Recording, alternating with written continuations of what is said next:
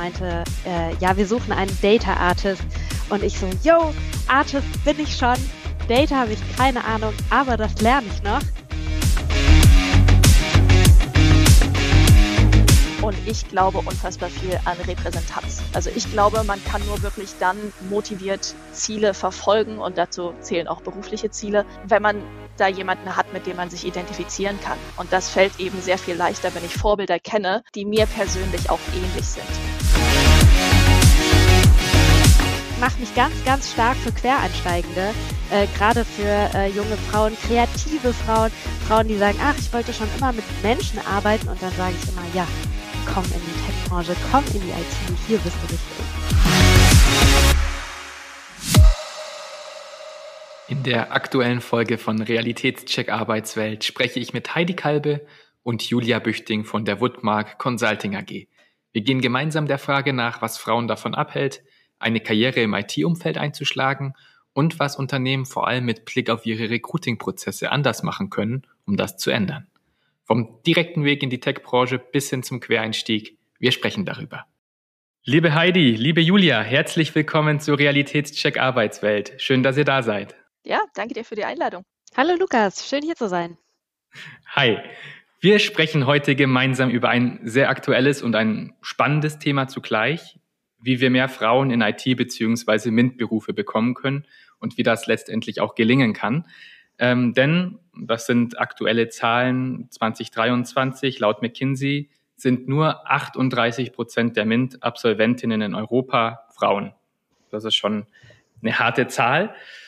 Ähm, und ich denke, mit euch beiden, Heidi und Julia, habe ich die perfekte Gesprächskombination für die aktuelle Folge gefunden.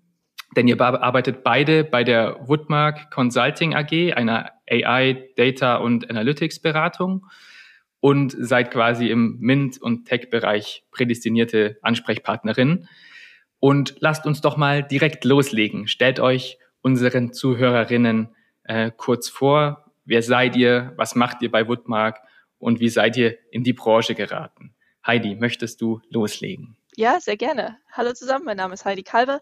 Ähm, ich wollte Musical studieren ähm, und habe mich dann aber spontan umentschieden ähm, und im Abitur gesagt, nee, Musical ist vielleicht nicht so die Zukunft für mich. Äh, ich versuche es mal mit Wirtschaftsinformatik, was ja fast genauso ist. Ähm, habe dann ein duales Studium gemacht, wo ich äh, parallel auch ähm, in der Softwareentwicklung tätig war äh, bei einem Konzern im Bereich Medizintechnik und habe dabei meine Liebe zur visuellen Datenanalyse entdeckt, ähm, speziell mit der Software Tableau ähm, und bin jetzt seit sechs Jahren schon ähm, als BI-Consultant äh, mit Fokus auf Visual Analytics tätig. Zuletzt jetzt aktuell als Senior Consultant bei der Woodmark, wie du schon gesagt hast. Ähm, bin parallel aber auch sehr aktiv in der globalen Tableau-Community. Also ich spreche bei Anwendertreffen, bei Konferenzen, ähm, bei Gastvorlesungen ab und zu. Ähm, ich leite meine an eigene Anwendergruppe im Rheinland ähm, und ich engagiere mich auch sehr für Diversität mit meiner ähm, Initiative Data Plus Women Germany gemeinsam mit Julia. Klingt auf jeden Fall schon mal sehr, sehr spannend. Ähm, abgesehen von dem einen Studienumorientierungsprogramm sehr geradlinig, sehr direkt und sehr vielfältig. Ähm, aber ich glaube, viel, viele Wege führen, führen bekanntlich nach Rom beziehungsweise in die, in die Tech-Data-Branche. Julia, dein Weg war nochmal ein bisschen anders, oder? Ja, sehr anders, würde ich sagen. Ich habe nämlich Kunst studiert und nach dem Kunststudium war mir einfach klar, so, oh Gott, was mache ich jetzt? Es gibt nirgendwo einen Job, wo steht, bitte haben Sie Kunst studiert. Also habe ich mir gedacht, ich habe keine Ahnung, was ich machen will. Ich gehe jetzt auf die Suche und habe dann ungefähr ein Jahr vor meinem Studienabschluss angefangen zu suchen und äh, wirklich ohne irgendeine Ahnung. Ich hatte so die, die Vorstellung, es gibt einen Job da draußen, den ich aber noch gar nicht kenne, der irgendwie richtig für mich ist. Und ich wusste schon, es gibt super viele neue Jobs, die meine Eltern nicht kennen und die meine Lehrer und so alle nicht kennen und das, ich musste nur finden. Und bin von Pontius zu Pilatus gerannt bis ich eines Tages auf Datenvisualisierung mit Tableau äh, stieß und sofort dachte, wow, krass, voll cool Visualisierung. Ich habe Kunst studiert, das passt irgendwie. Und äh, bin zu dem Recruiter hin und habe gefragt, ob sie Job sagen und er meinte, äh, ja, wir suchen einen Data Artist. Und ich so, yo, Artist bin ich schon. Data habe ich keine Ahnung, aber das lerne ich noch. Und genauso ist das passiert. Ich bin dann zwischen vier Jahre bei der Beratung, bin Senior Consultant, Tableau Ambassador, genau wie Heidi, habe meine eigene Anwendergruppe und ähm, fühle mich wie ein Fisch im Wasser. Ich habe wirklich genau das gefunden, was ich machen möchte. Ich bin damit unglaublich viel Leidenschaft dabei und äh, bin mache mich ganz, ganz stark für Quereinsteigende, äh, gerade für äh, junge Frauen, kreative Frauen, Frauen, die sagen, ach, ich wollte schon immer mit Menschen arbeiten und dann sage ich immer, ja, komm in die Tech-Branche, komm in die IT, hier bist du richtig. Wow, das klingt auf jeden Fall schon mal sehr, sehr begeisterungsfähig, sehr begeisternd. Ähm, wir halten auf jeden Fall schon mal fest, ihr habt ganz unterschiedliche Hintergründe. Auf der einen Seite, auf der anderen Seite, das kleinste gemeinsame Nenner ist trotzdem, dass ihr eher so aus dieser künstlerischen Ecke so gefühlt erstmal euch hervorgetan habt Richtung Datenvisualisierung und seid eben auf unterschiedlichsten Wegen in diesen Job gelangt. Ähm, du hast schon von dem Drive gesprochen, Julia. Aber was war denn eure Motivation, euch für den Job bewusst zu entscheiden, in dem ihr nur, in, in dem ihr jetzt quasi seit mehreren Jahren arbeitet? Ähm, weil das kann man ja auch sagen, du hast versucht, einen Job für dich auch einfach zu finden. Also es war ja auch zwangsläufig irgendein Weg und dann hast fühlt sich wie Fisch im Wasser, hat wie Faust aufs Auge gepasst, noch zwei Euro ins Phrasenschwein reingekippt jetzt gerade. Ähm, aber gab es da noch so eine, eine Grundmotivation zusätzlich oder war das jetzt einfach Zufall? Also ich wollte schon einen Job, der anspruchsvoll ist, einen Job, ich war absolut bereit, nochmal richtig viel zu lernen. Ähm, ich wusste, ich, ähm, ich habe Bock auf einen, einen Branchenwechsel und ich wollte einen Job, in dem ich viel, also in dem ich auch später viel bewegen kann und flexibel bin. Und jetzt nicht so ein Job, wo ich hm. irgendwie, okay, das ist es dann für immer. Und äh, meine ja, meine Motivation war auch einfach, ich möchte ein gutes Arbeitsumfeld, gute Arbeitsbedingungen, irgendwas, wo ich mich auch in Zukunft drin sehe. Und in der Kunstbranche, wie jeder weiß, man wird sehr schlecht bezahlt. Es gibt 100 Leute für einen sehr bescheidenen Job. Und in der Tech-Branche ist es genau anders. Das war noch mal ein zusätzlicher Motivator für mich, dass es sich wirklich lohnt, in diese Branche zu gehen. Ähm, aber der Grundmotivator ähm, ist und finde ich muss sein bei einem Quereinstieg Begeisterung für die Sache, die man tut, Interesse und und echte, ja, echt, ja, echte Passion für den Inhalt. Wie sieht denn der direktere Weg aus bei dir, Heidi? Was war deine Grundmotivation? Äh, meine Grundmotivation war nach dem Wirtschaftsinformatikstudium, dass ich gesagt habe, IT reicht mir jetzt, ich will raus hier.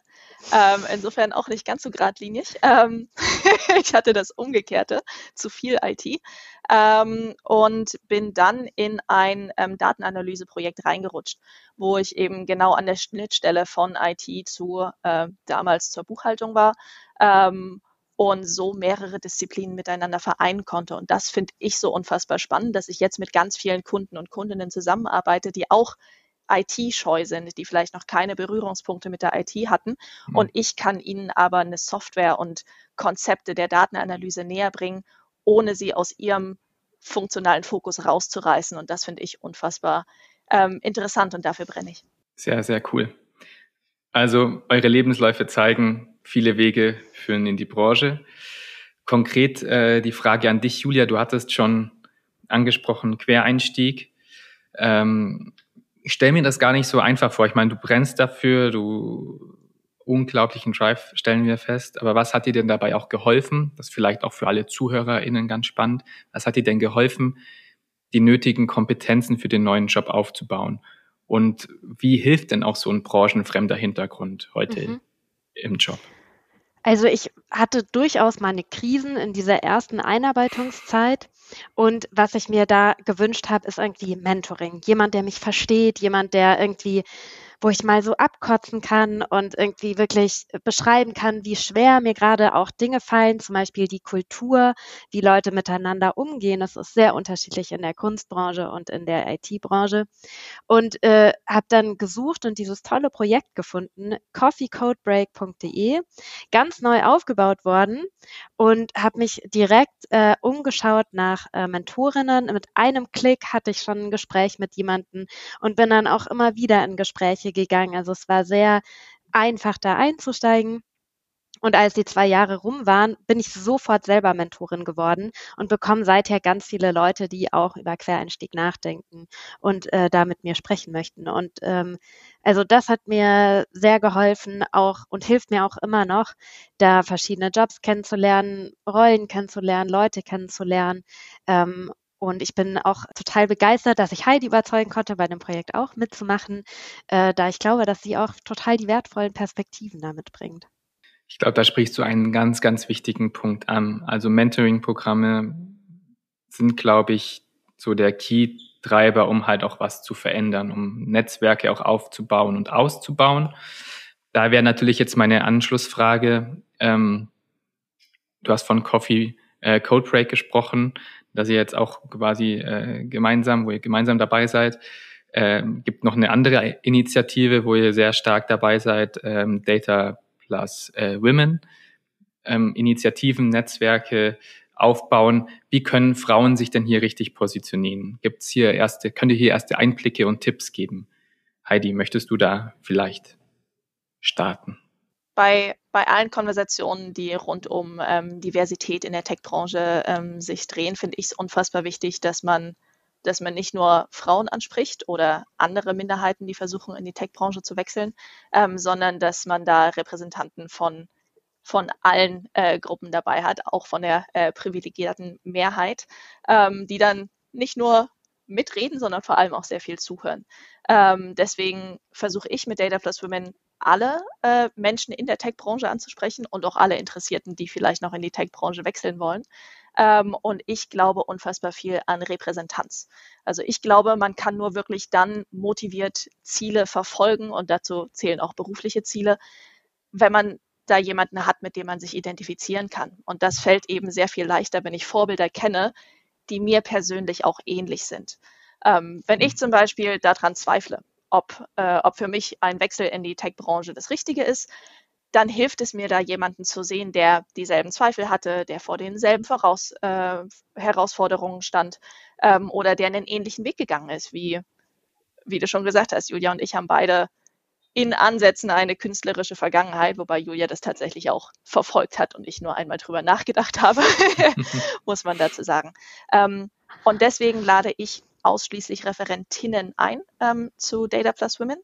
Ähm, weil das auch den Referentinnen hilft, ähm, da einmal mutig ins Scheinwerferlicht zu treten, was sie sich vielleicht vorher so nicht getraut haben, weil wir hier eben einen sicheren Raum bieten, wo wir diese Frauen feiern und fördern ähm, und wo sie mutig und selbstbewusst lernen, für sich selbst einzutreten und ihre Erfolge und vielleicht auch Fehlschläge zu präsentieren, was dann wiederum anderen Zuhörerinnen ähm, den Mut gibt, zu sagen, ja, das ist was, wo ich mich sehe, das ist ein Ziel, das ich verfolgen kann und vielleicht ist die Tech-Branche eine Option für mich. Habt ihr denn auch persönliche ähm, Role Models, auf die ihr euch dann bezieht oder auch Mentorinnen aktuell, über die ihr auch sprechen möchtet, ähm, die euch einiges dann auch wieder mit auf den Weg geben? Ja, absolut. Ähm, ich übernehme mal Julia. ähm, ein, ähm, mein erstes großes Vorbild war Emily Kund, äh, die Data Plus Women ursprünglich äh, in den USA gestartet hat ähm, und die sich unfassbar viel für Diversität und vor allem auch Accessibility ähm, in, der, in der Datenvisualisierung einsetzt. Ähm, Eva Murray hat mir unfassbar geholfen, ähm, als ich damit gestruggelt habe, welchen Weg ich gehe und was für mich der richtige ist. Und da war sie an meiner Seite und hat mir die richtigen Fragen gestellt. Und ich glaube, das ist eine unfassbar wichtige Rolle von Vorbildern und Mentorinnen, dass sie nicht sagen, das ist der richtige Weg, sondern dass sie dir helfen, selbst herauszufinden, was ist für mich der richtige Weg.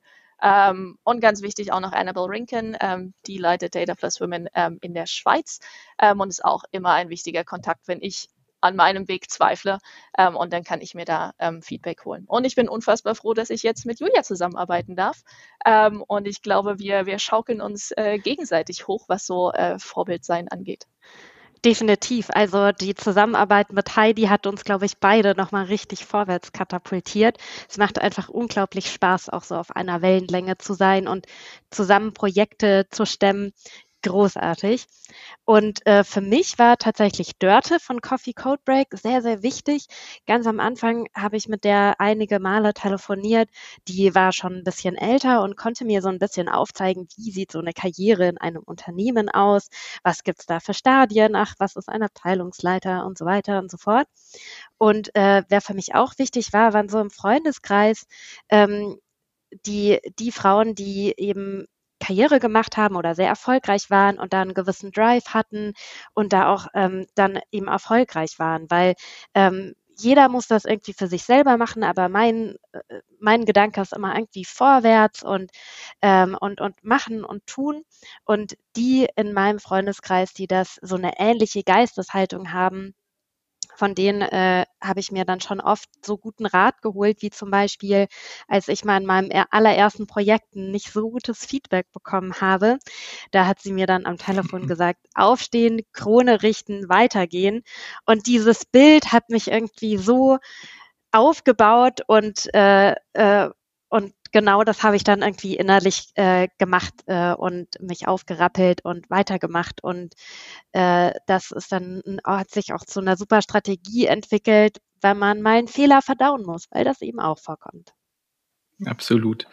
Nun ist es jetzt aber nicht nur so, dass also wir sprechen natürlich gerade über den Quereinstieg und schon im Beruf sein, um Änderungen voranzutreiben. Man muss natürlich, glaube ich, auch einen Schritt vorher ansetzen. Ähm, wir sehen ja zum Beispiel, wenn man das Ganze jetzt mal aufrollt, dass in Grundschulen und weiterführenden Schulen es noch keine Hinweise beispielsweise darauf gibt, dass Jungen in Mathematik, Informatik und generell vielleicht in den Naturwissenschaften besser äh, wären als Mädchen. Aber die Diskrepanz beginnt quasi mit dem Studienbeginn. Das hat auch das Statistische Bundesamt ähm, in den letzten Jahren wiederholt festgestellt, dass ich glaube im Jahr 2021 34 5,5 Prozent der Erstsemester in MINT-Fächern nur weiblich waren. Was müsste denn eurer Ansicht nach passieren, dass gerade die jungen Frauen und Mädchen sich mehr für Karrieremöglichkeiten in der Tech-Branche interessieren? Also Studium hier scheint hier natürlich irgendwie entscheidend zu sein, da bereits im Studium so eine unausgewogene Verteilung herrscht. Also was, ähm, ja, was muss, was muss passieren, damit nicht nur über den Quereinstieg hier in die Branche der Weg gefunden werden kann? Heidi, möchtest du starten? Sehr gerne. Ähm, ich glaube, du hast es in Teilen schon angesprochen und ähm, ich habe ich hab vorhin schon erwähnt, dass ich Repräsentanz unfassbar wichtig finde. Also ich glaube, man studiert, was man sieht im eigenen Alltag und womit man sich identifizieren kann. Also als ich zehn war, wollte ich Tierärztin werden, weil ich halt Haustiere hatte und Tierärzte gesehen habe. Dann mit 16 wollte ich Musical studieren, weil ich halt Musicals gesehen habe. Und dann mit 18 wollte ich IT studieren, weil ich einen guten IT-Lehrer hatte. Ähm, und wenn diese Vorbilder fehlen oder Mädchen sich mit diesen Vorbildern nicht identifizieren können, dann studieren sie halt auch keine MINT-Berufe. Und deswegen, wie du schon gesagt hast, wir müssen in die Schulen gehen und diese Berufe präsentieren oder umgekehrt müssen Unternehmen Schülerinnen ins Unternehmen holen, um eben diese Diversität in der Tech-Branche aufzuzeigen und da das Interesse zu wecken. Ich bin da total bei Heidi und ich versuche tatsächlich seit mindestens zwei Jahren an Schulen zu gehen mit einem Vortrag, ähm, genau, also No-Code-Jobs in der Tech-Branche und ich habe es noch nicht geschafft. Also ich habe schon sehr, sehr vielen Schulen und auch LehrerInnen persönlich geschrieben, hey, ich komme vorbei, ich mache die Zeit, ich habe so einen Vortrag fertig und es hat nie funktioniert. Ähm, die haben immer während des Unterrichts keine Zeit und dann der Berufstag ist aber gerade vorbei gewesen und der Berufsinformationstag und äh, außerhalb des Unterrichts können sie es auch nicht machen, weil die armen Schüler, die sollen ja auch noch Freizeit haben. Also ich habe wirklich versucht, an die Schulen zu gehen und mit jungen Menschen zu sprechen und äh, genau dieses Knowledge reinzutragen und es hat nicht funktioniert. Ich weiß nicht, wie ich es tun soll. Ich glaube aber auch ein wichtiger Punkt, den ihr auch so ein bisschen angerissen habt, gerade ähm, mit beispielsweise, ich ähm, mag Tiere, also werde ich Tierärztin oder möchte ich Tierärztin werden, ist natürlich auch die, die Klischees und Stereotype, die einfach ein Stück weit vorherrschen. Sprich, das ist immer noch eine, eine Rolle. Wie könnte das vielleicht noch aufgebrochen werden, neben diesen Vorträgen? Ja, also wie du schon gesagt hast, häufig steckt in den Köpfen irgendwie noch das Klischee, ähm, wenn ich IT studieren will, dann muss ich schon äh, mit zwölf Jahren im Keller meiner Eltern angefangen haben, eigene Apps zu schreiben und fremde Websites zu hacken und überhaupt. Ähm, und was ich aber festgestellt habe, ist, dass die Tech-Branche vor allem sehr viel Empathie, ähm, Skepsis und Kreativität und auch Neugierde erfordert. Also was wir machen, sind Problemlösungen erstellen. Bloß eben in der Technik. Ähm, das heißt, wir brauchen einmal Empathie, um uns in Probleme reinzudenken. Wir brauchen Skepsis, um Probleme zu hinterfragen und das tatsächliche Problem herauszukitzeln. Und dann brauchen wir Kreativität, um hier neu gedachte Lösungsansätze zu konzipieren und dann auch umzusetzen. Und klar, für die Umsetzung brauchen wir dann auch irgendwann das technische Know-how, aber technische Skills, die werden dir irgendwo beigebracht. Empathie und Leidenschaft für kreative Lösungen, das muss man selber mitbringen. Das kann man unfassbar schwer nur erlernen. Ähm, und deswegen glaube ich, wenn wir da den Fokus mehr drauf stellen müssen auf die sogenannten Soft Skills, ähm, dann kann man da auch sehr viel mehr Interesse generieren für die Tech-Branche. Für mich äh, beginnt und endet alles einfach mit Sichtbarkeit. Also und ich finde es aber auch wichtig zu sagen, nicht jede Frau muss diesen Job machen. Man muss sich das aussuchen, man muss das wollen, sichtbar zu sein und, äh, und Leute ansprechen zu wollen. Und äh, ich glaube, das Wichtigste ist auch ganz die Eltern von so jungen Kindern irgendwie. Äh, ein Lehrerkind, ja, also hat halt einfach nicht da hat niemand aus der Familie die Perspektive, was in der Tech-Branche gerade abgeht. Und das sehe ich so ein bisschen als meine Aufgabe auch, hinzugehen und einfach sichtbar zu sein. Also könnte man sagen, ähm, dass auch ein grundlegendes Missverständnis, glaube ich, in der Außenwahrnehmung einfach darüber entstanden ist, was grundsätzlich im Tech-Bereich gemacht wird. Und ihr habt jetzt den großen Punkt Soft Skills, unglaublich wichtig. Ja, die Technikkomponente, die Tech-Komponente ist da aber du musst problemlösungsorientiert, kreativ sein.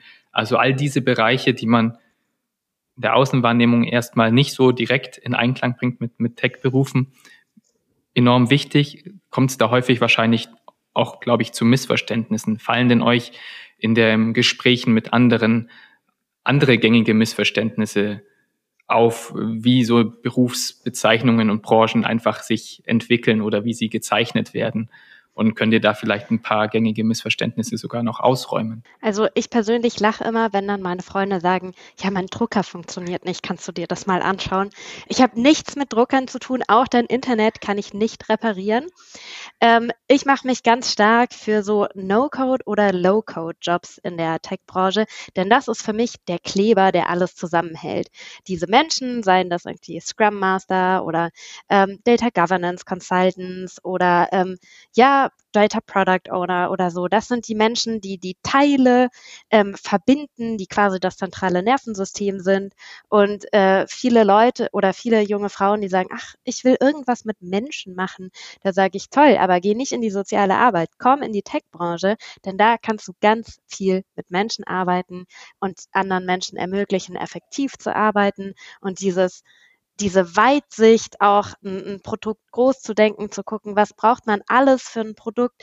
Das haben oft gerade die technisch, technischeren Menschen nicht. Die sind oft sehr tief und konzentriert. Und wir brauchen aber Leute, die diesen Kleber bilden, die Teile zusammenführen und sozusagen das ganze Schiff am Laufen halten. Äh, das ist mein, meine hauptsächliche Message. Bist du kreativ? Bist du sozial? Komm in den Tech-Beruf. Du wirst dich hier sehr gut äh, ausleben können und wohlfühlen. Klingt, klingt sehr schlüssig. Ich würde gerne noch mit euch einen Blick auf den Recruiting- und Hiring-Prozess ein Stück weit werfen. Wir haben über Ansprache ja auch schon gesprochen. Repräsentativität habt ihr vorhin angesprochen, ist unglaublich wichtig. Seht ihr denn unterschiedliche Anforderungen an das Recruiting von beispielsweise männlichen und weiblichen Fachkräften, um jetzt nur ein konkretes Beispiel hier zu nennen? Also ich glaube, dass ähm, Stellenanzeigen sich sehr häufig zu sehr auf technische Fähigkeiten fokussieren. Haben wir eben schon gesagt, das ist nicht alles, was da dahinter mhm. steckt. Ähm, Fakt ist aber, dass Männer sich selbstbewusster auf Stellen bewerben, auch wenn sie nicht alle Anforderungen erfüllen, während Frauen eher dazu neigen, sich selbst schon mal zu eliminieren, bevor der potenzielle Arbeitgeber das tun kann. Ähm, und wenn wir nicht unseren Lebenslauf in den Ring werfen, dann kann er halt auch nicht gewinnen, sag ich mal. Ähm, deswegen finde ich es unfassbar wichtig, dass ähm, Stellenanzeigungen hier mehr Fokus auf Kompetenzen wie wie schon genannt, Empathie, Neugierde, Leidenschaft und ehrliches Interesse für den Beruf legen. Ähm, denn das sind Dinge, die kann man nicht erlernen. Und jeder Arbeitgeber sollte in der Lage sein, seinen Mitarbeitenden technische Skills selbst mitzugeben. Wenn das nicht gegeben ist, dann wird dieses Unternehmen auch auf lange Sicht ähm, deine Entwicklung nicht besonders fördern. Ähm, deswegen würde ich als Bewerberin eher auf Unternehmen schauen, die QuereinsteigerInnen aktiv begrüßen und einen sehr starken Fokus auf dieses inhärente Interesse und auf die Leidenschaft haben. Ich finde aber auch wichtig zu betonen, dass von Arbeitgeberseite ähm, auch ein Umdenken stattfinden muss. Denn gerade wenn man sich über Plattformen wie LinkedIn bewirbt, da hat äh, die Person dann irgendwie 50 Lebensläufe und die ersten drei Sachen auf der Maske sind ähm, Ausbildung und Arbeitserfahrung. Und wenn dann, wenn man dann irgendwie guckt, ah ja, bei Ausbildung ähm, habe ich irgendwie 20 BWLer und 30 Sonstiges und dann werfe ich die 30 einfach mal weg, weil ich muss den Bewerberpool ja verkleinern, dann fallen wir Quereinsteiger von vorne raus weg und haben keine Chance. Deshalb würde ich vorschlagen auch, dass man direktere Wege der Kommunikation eröffnet, zum Beispiel über eine E-Mail-Adresse. Hey, wenn du dich für die Stelle interessierst oder Fragen hast, schreib doch dieser Person direkt. Ähm, denn oftmals ist gerade dieses persönliche ähm, sich aufraffen, persönlich in Kontakt treten, ähm, dann der Weg, der vielversprechender ist, wie wenn man auf die reinen Lebenslaufdaten guckt und dass man im persönlichen Gespräch viel mehr überzeugen kann, wie mit so einem Lebenslauf. Deshalb würde ich ermutigen, auch Kommunikationswege eröffnen oder vielleicht mal, mal ein Infocall, wo die Leute reinkommen können und was erzählen können von sich. Also auch dort ähm, nicht nur die klassischen Wege bedienen, anders denken. Hm, andere Kommunikationswege, um selbst als Arbeitgeber attraktiv zu werden und dementsprechend auch einen guten Service für BewerberInnen zu eröffnen. Ich finde aber auch, was du richtig gesagt hast, wenn Beispiel bei Quereinstiege, aber auch generell, jetzt habt ihr stark darauf verwiesen, dass diese Soft Skills einfach einen unglaublich großen Stellenwert einnehmen in eurem Job selbst. Und die sind nun mal in Lebensläufen, sie sind abbildbar, aber nicht in diesem Stile abbildbar, wie man ganz klar sagen kann, ich habe das studiert, ich hatte den Job, das ist passiert. Und dass man vielleicht wirklich noch schafft, diese Soft Skills noch ein bisschen besser hervorzubringen, herauszukristallisieren. Definitiv, Lukas. Ja, genau. Das sind dann halt Aspekte, die man im Bewerbungsgespräch dann sehr schön erfragen kann. Setzt natürlich voraus, dass die äh, BewerberInnen es dann auch bis zu dieser Stufe geschafft haben. Und da finde ich, da finde ich es wichtig, einmal über das Thomas-Prinzip zu reden, äh, was ja auch mittlerweile ein bekannter, äh, bekanntes Prinzip ist. Ne? Weiße Männer stellen halt gerne BewerberInnen ein, äh, die ihnen selbst ähnlich sind, also mehr weiße Männer. Ähm, und ich als junge, auch weiße Frau, sehe das aber umgekehrt genauso. Also ich als Frau bewerbe mich viel lieber bei einem Unternehmen, wo es schon Mitarbeiterinnen gibt, die mir auch ähnlich sind. Ähm, das heißt, wenn ich als Unternehmen irgendwie mehr Quereinsteigerinnen ansprechen will, dann stelle ich halt auch angestellte Quereinsteigerinnen an meinen Stand auf Karrieremessen.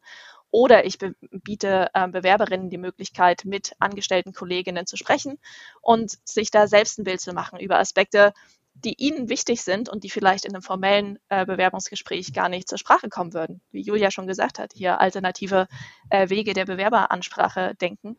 Ähm, und ich hatte in all meinen Jobs, die ich in der IT-Branche mittlerweile hatte, noch kein einziges Bewerbungsgespräch, wo auch nur eine einzige Frau drin saß. Und ich würde anderen Frauen wünschen, dass sie das anders erleben. Und das ist was, was sich ändern sollte. Absolut. Das schreiben wir mal auf und äh, ich hoffe, dass ihr beide auf jeden Fall daran schon mal was ändern könnt. Und um das Ganze noch ein bisschen branchentechnisch attraktiver zu gestalten, wir haben über die Tech-Branche, über äh, euren Beruf in der Datenvisualisierung, Verarbeitung gesprochen. Ähm, die Frage natürlich, inwiefern gerade die Tech-Branche Vorteile auch für Frauen liefern kann, beispielsweise durch flexible Arbeitsbedingungen. Ich habe mich ja unter anderem so für die Tech-Branche und für Tech-Berufe entschieden, weil die Arbeitsbedingungen dort sehr gut sind. Es ist ein Arbeitnehmermarkt. Das heißt, man kann sich oft aussuchen, wo man arbeiten möchte. Man gehört zu jemandem mit gefragten Fähigkeiten. Auch gerade die Work-Life-Balance ist ähm, oft viel besser als in anderen Jobs. Und ich ähm, bin selber Mutter und äh, kann jetzt im Moment äh, Teilzeit arbeiten, also äh, auch im Homeoffice und äh, bin je nachdem, wie das mit der Betreuungssituation meines Kindes ist, kann ich jetzt meine Stunden rauf oder runterschrauben. Und ähm, mein Mann arbeitet auch in der Tech-Branche. Das heißt, wir können uns da wirklich sehr gut abwechseln und ergänzen. Und das ist auch ein Grund, wenn ich äh, genau mit Quereinsteigenden spreche, dass ich äh, das empfehle, weil ähm, es ist einfach ein anderes Gefühl, wenn man merkt, der Arbeitgeber muss sich um einen bemühen, man wird umworben ähm, und die Konkurrenz ist nicht so groß. Und äh, also ich bin auch in der Hinsicht sehr froh und glücklich, äh, hier zu arbeiten und würde nie, nie, nie wieder äh, einen Job in einer anderen, äh, in einem anderen Gebiet in Frage ziehen. Genau, also diese Flexibilität ist halt auch das, was die Leute im Zweifel hält. Ne? Also wir haben jetzt sehr viel darüber gesprochen, wie kommt man denn in die Tech-Branche, aber die Frage ist ja auch, wie bleiben die Frauen dann da? Ähm, und das ist genau, was Julia gesagt hat. Also die Unternehmen sind in der Lage, hier einen, ähm, Entwicklungsmöglichkeiten zu bieten, die den Lifestyle unterstützen. Und klar ähm, gilt das für Mütter und auch für Väter, ne? ähm, ganz wichtig, die darf man nicht vergessen in der Kindes, äh, Kindeserziehung. Ähm, aber das gilt auch für alle Mitarbeitenden. Also ich selbst bin zum Beispiel nicht Mutter und ich arbeite trotzdem nur vier Tage die Woche, weil ich lange Wochenenden super finde. Ähm, oder ich habe Anfang des Jahres zwei Monate Auszeit gemacht, um um die Welt zu reisen, weil ich das halt gerne möchte und mein Arbeitgeber hat das möglich gemacht. Und das sind so ähm, Lifestyle-Entscheidungen, die einfach wichtig sind und die auch unsere beruflichen Entscheidungen hier durchaus beeinflussen. Deswegen ist es wichtig, dass Arbeitgeber hier flexible Arbeitszeitmodelle bieten und das ganz wichtig auch in Leitungspositionen, denn am Ende wollen wir uns natürlich auch weiterentwickeln ähm, und dass ich als, äh, ich sag mal, niedrigschwelliger Entwickler hier ähm, machen kann, was ich will, ist ja schön, aber wenn ich Personalverantwortung habe, auch dann will ich das natürlich mit meinem Privatleben vereinbaren können. Ähm, und da finde ich es unfassbar wichtig, dass Arbeitgeber hier aktive Personalentwicklung betreiben, auch um sich ändernde Interessen zu verstehen und zu würdigen. Äh, das Schöne ist auch, dass wir mit einem Job anfangen, aber nie dort stehen bleiben. Also was ich auch immer wieder sehr positiv empfinde, ist, wie sich Menschen dann interessengeleitet weiterentwickeln und oft in ganz anderen ähm, Jobs enden zum Beispiel äh, eine Kollegin von mir hat auch mit Tableau angefangen und ist jetzt Backend-Entwicklerin, also wirklich ganz weit weg von Datenvisualisierung in einem sehr, sehr technischen Job. Ähm, und diese inhaltliche Flexibilität ist auch einfach ein großes Geschenk. Also zusammenfassend Flexibilität, Attraktivität, Entfaltungsmöglichkeiten, unglaublich wichtige Treiber, nicht nur damit Frauen ähm, in, in MINT-Berufe einsteigen können, das ist nur eine Seite der Medaille, und wir sprechen nicht nur die Frauen, sondern logischerweise eigentlich auch alle an, ähm, sondern auch richtige Treiber, um auch in der Branche tatsächlich zu bleiben. Das Zeichen, dass wir uns jetzt langsam dem Ende nähern, ähm, kommt jetzt, denn wir schließen eigentlich immer mit einer letzten Frage ab, die wir jedem Gast stellen. Stellt euch die Arbeitswelt im Jahr 2030 vor. Welcher Wunsch hinsichtlich der Arbeitswelt sollte dann endlich Realität sein? Heidi, möchtest du starten mit deinem Wunsch? Ich habe ähm, zwei Punkte, die ich da unfassbar wichtig finde. Ähm, das eine ist, Elternschaft sollte nicht nur auf Mütter übertragen werden. Also aktuell sehe ich es häufig, dass ähm, Kolleginnen auf ihre Mutterrolle reduziert werden, während Kollegen, die Kinder haben, mhm. einfach Männer mit Kindern sind ähm, und normal weiterarbeiten können. Und wenn hier Väter mehr beruflichen Freiraum erhalten, Platz für Familie zu schaffen, dann wird es auch für Mütter einfacher, hier Beruf und Familie zu vereinbaren, ohne die Karriere zurückzustellen. Und das ist was, was ich gern äh, paritätisch sehen würde. Und das Zweite ist, ich will nicht mehr überrascht sein, wenn eine Frau in einer seniorigen oder sogar in einer leitenden Position in der Tech-Branche eingestellt oder befördert wird. Aktuell ist es was, was mir immer sehr, sehr positiv, freudig überrascht ähm, auffällt Und ich will aber, dass es so normal ist, dass es mir nicht mehr auffällt. Ähm, und dass Neueinstellungen und insbesondere auch äh, Einstellungen in Leitungspositionen so paritätisch verteilt sind, dass es keine besondere Aufmerksamkeit mehr verdient. Sehr schöne Wünsche. Ich schließe mich der Heidi da äh, total an. Ähm, mir geht es da oft genauso und ich möchte noch eine Sache hinzufügen. Ich wünsche mir, dass Frauen und gerade Bewerberinnen ähm, sich dahin entwickeln, dass sie selbstbewusster sind und sich mehr zutrauen. Ähm, oft sehe ich, dass bei gleichem Skill-Level ein männlicher Bewerber oder auch, ähm, auch im Bekanntenkreis ein Freund von mir seine Fähigkeiten oft überschätzt oder auch strategisch übertreibt, was völlig in Ordnung ist, sehr selbstbewusst ist, sich auf ähm, Jobs bewirbt, die ähm, für die er nicht qualifiziert ist. Und ich treffe oft sehr, sehr talentierte und gut ausgebildete junge Frauen, die ähm, voller Ehrfurcht schmelzen, wenn sie jemand anderen sehen, ihre eigenen ähm, Fähigkeiten unter den Scheffel stellen und die auch nicht korrekt einschätzen. Das finde ich ist, man muss das oft betonen. Es geht nicht darum, sich zu überschätzen oder die eigenen Fähigkeiten zu übertreiben, sondern für viele Frauen darum, die eigenen Fähigkeiten korrekt im Vergleich zu den anderen einzuschätzen und zu erkennen, die anderen kochen auch nur mit Wasser, die anderen haben auch nur ähm, ein gewisses Level. Das ist ein Level, das ich im Übrigen auch habe. Und ich gehe jetzt mit mehr Selbstbewusstsein da rein mir begegnet oft, viele Frauen warten darauf, dass sie gelobt werden und äh, niemand hat Zeit, andere Leute zu loben oder ihre Arbeit drei Stunden anzugucken, nur um zu sagen, ah, dieses Detail hast du ganz besonders gut gemacht. Jeder ist mit sich selber beschäftigt. Wenn du Lob möchtest, erzähl anderen Leuten, was du Gutes tust, warum du gut bist. Man muss das ein bisschen aktiv machen, man muss ein bisschen aktiv für sich Werbung machen. Viele junge Frauen lehnen das ab. Ach nee, das ist so. Aber ich sage, da ist da gar nichts Schlechtes dran. Es hat auch einen gewissen Stolz, äh, wenn man sich selbst gut einschätzt und wenn man stolz auf das ist, was man tut. Und das sollte man dann auch anderen Leuten vermitteln. Das wünsche ich mir für, 20, äh, für 2030. Mehr Selbstbewusstsein und weniger ähm, nicht angebrachten Respekt vor den Fähigkeiten anderer, die du selbst aber auch hast. Ich drücke schwer die Daumen, dass aus den sehr, sehr gut formulierten und hoffentlich realistischen Wünschen auch dann tatsächlich Realität wird und hoffentlich auch vor 2030. Ich glaube, das haben alle verdient.